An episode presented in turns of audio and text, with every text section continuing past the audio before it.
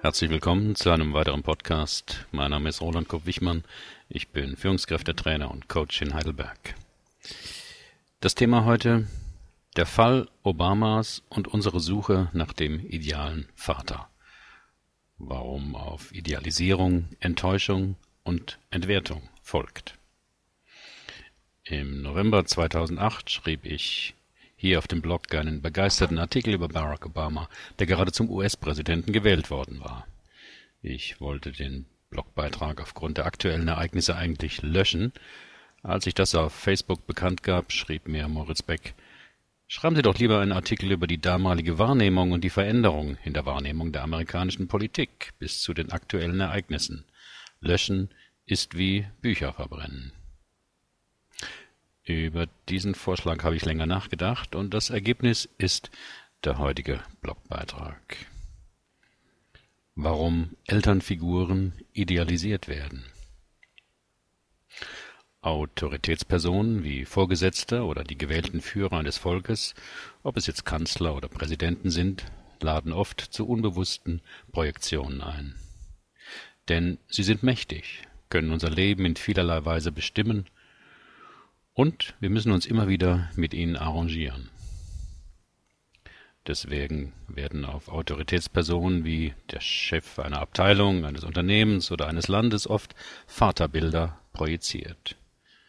Der Begriff Vaterstaat zeigt diese unbewusste Komponente. Doch diese Abhängigkeit ist nie konfliktfrei. Dabei helfen uns psychische Abwehrmechanismen. Ganz wichtig, Idealisierung ist ein Abwehrmechanismus. In den ersten Lebensjahren erlebt das Kind seine Eltern als übermächtige, beschützende und perfekte Vorbilder, ohne Fehl und Tadel. Erst im Lauf der Zeit entdeckt das Kind, dass auch die Eltern normale Menschen sind und Schwächen haben, mithin nicht ideal sind. Jugendliche sondern sich in der Pubertät von ihren idealisierten Eltern ab, indem sie sie grässlich finden oder entwerten. Selbst gewählte Freunde werden wichtiger.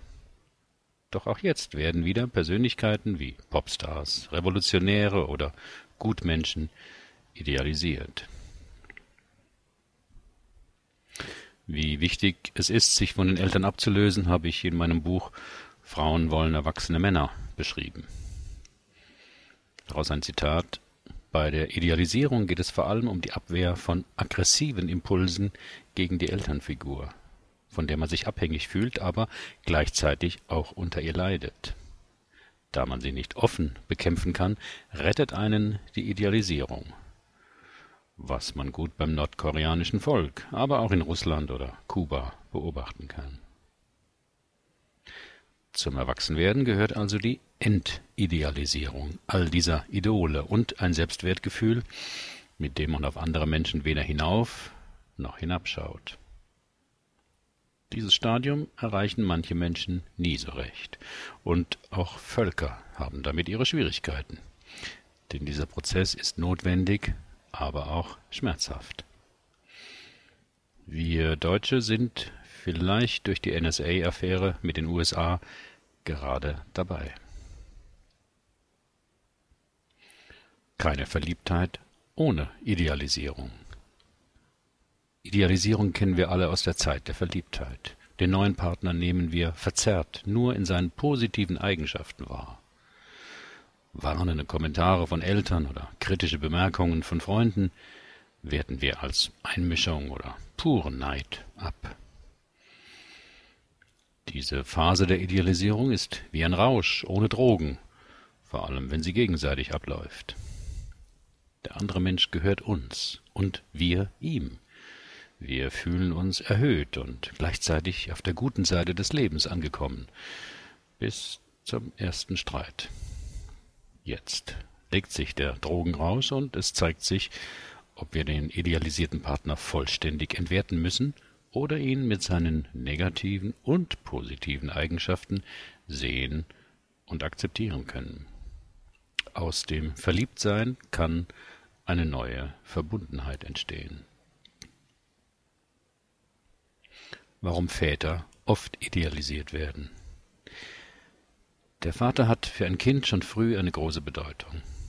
Auch wenn er real nicht anwesend ist, weil die Mutter alleinerziehend ist, lebt ein Kind mit dem inneren Bild seines Vaters. Spürt es doch, dass dieser fremde Mann mit der Mutter auf eine geheimnisvolle Weise verbunden ist. Grandiose Fantasien, aber auch unbewusste Wünsche und Ängste nähren dieses Bild. Kommt es dann nach Jahren manchmal zu einer Begegnung mit dem realen Vater, erlebt das Kind oft eine herbe Enttäuschung. Der Vater ist eventuell desinteressiert, abweisend, hat vielleicht schon eine neue Frau mit eigenen Kindern. Ein Mann schildert seine Erfahrungen, nachdem er seinen unbekannten Vater aufgesucht hatte, so Zitat Nach der Woche mit meinem Vater hatte ich beschlossen, dass mir sein Bild lieber war. Ein Bild, das ich beliebig abändern oder notfalls auch ignorieren konnte. Wenn mein Vater mich nicht enttäuscht hatte, so blieb er doch ein Unbekannter, wenig konkret und irgendwie auch bedrohlich. Etwa 15 Jahre später und nach dem Tod des Vaters trifft dieser Mann eine Halbschwester, die mit dem Vater aufgewachsen war. Sie erzählt ihm viele Details aus dem Leben des Vaters, die sein Bild tief erschüttern. Er schreibt Mir war, als hätte jemand meine Welt auf den Kopf gestellt. Mein Leben lang hatte ich ein einziges Bild von meinem Vater in mir getragen, ein Bild, gegen das ich mich zuweilen aufgelehnt, das ich aber nie in Frage gestellt hatte und das ich auch später selbst übernahm der brillante Harvard-Absolvent, der großzügige Freund, der aufrechte Politiker. Mein Vater war all das gewesen und mehr noch, denn abgesehen von diesem einen Besuch war er ja nie präsent gewesen. Das Bild hatte also keine Kratze abbekommen. Ich hatte nie erlebt, was die meisten Söhne irgendwann erleben, dass der Vater an Statur verliert, seine Hoffnungen enttäuscht werden, ein Gesicht, das von Schmerz und Bedauern gekennzeichnet ist. Zitat Ende.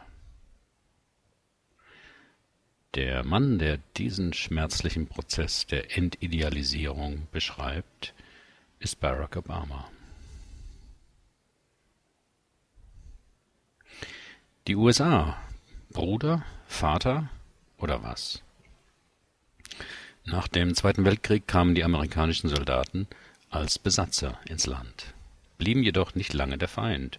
Sie wurden zum großen Bruder, von dem sich die Westdeutschen die Demokratie, aber auch den American Way of Life abguckten. Mit Hilfstransportern durch die legendären Rosinenbomber erleichterten sie die Blockade Berlins und waren für uns Deutsche in der Nachkriegszeit die bewunderten Verwandten über dem großen Teich. Eine erste Revolte gegen diese Idealisierung der USA waren die Proteste gegen den Vietnamkrieg. Die 68er-Generation lehnte sich gegen die Väter insgesamt auf, vor allem im Bildungsbereich. Unter den Talaren Muff von tausend Jahren. Auch die außerparlamentarische Opposition, der Kampf um die Gleichberechtigung der Frauen und anderen Bewegungen dieser Zeit kann man als Aufbegehren gegen die vorgebliche Macht des Männlichen verstehen. Durch die NSA-Affäre wurde aus dem vermeintlich großen Bruder nun tatsächlich ein Big Brother. Doch anders als im Roman 1984 ist aufgrund der technischen Möglichkeiten heute die Machtausübung viel größer, als das George Orwell im Jahr 1948 vorhersehen konnte.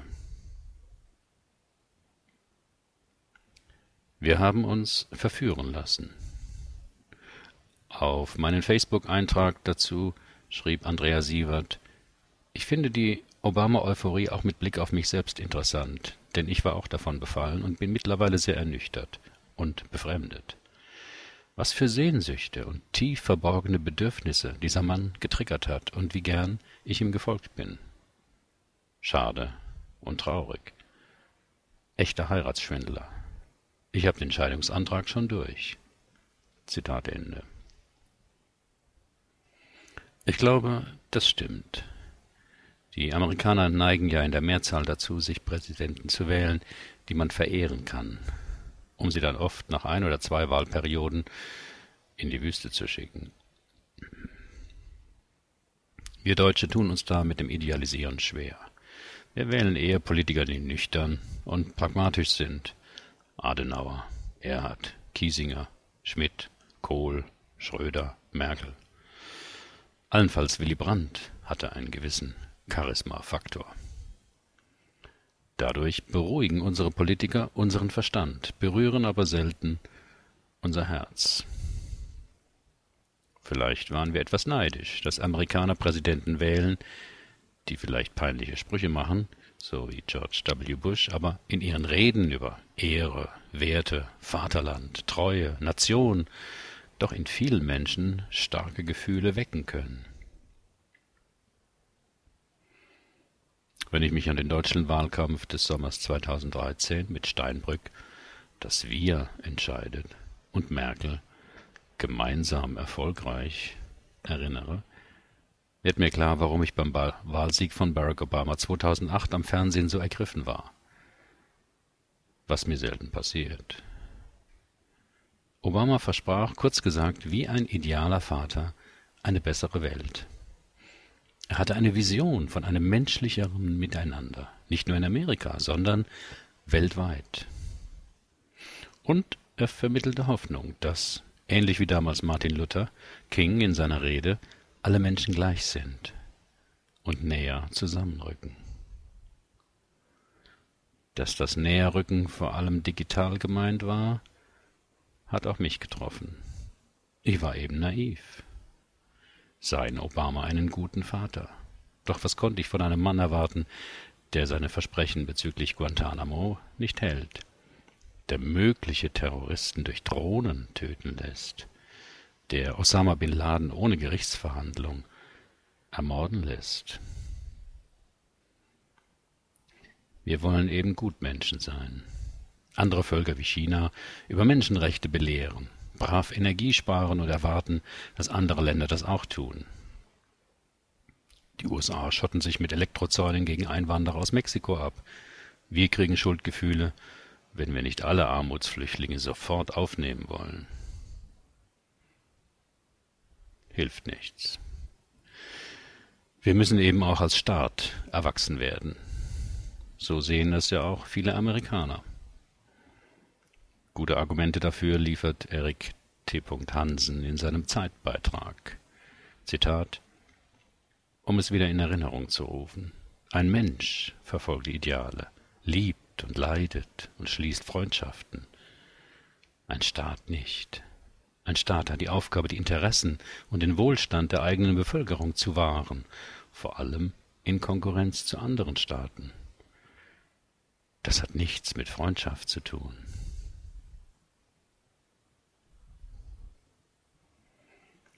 PS in meinem Blog ist ein Artikel verlinkt, wo ein deutscher Historiker erklärt, warum die USA so lahm reagieren auf die NSA-Affäre und auch die Kanzlerin nebst Innenminister zwar etwas empört tun, aber keine Konsequenzen folgen lassen. Weil sie wissen, dass die USA alles legal abhören.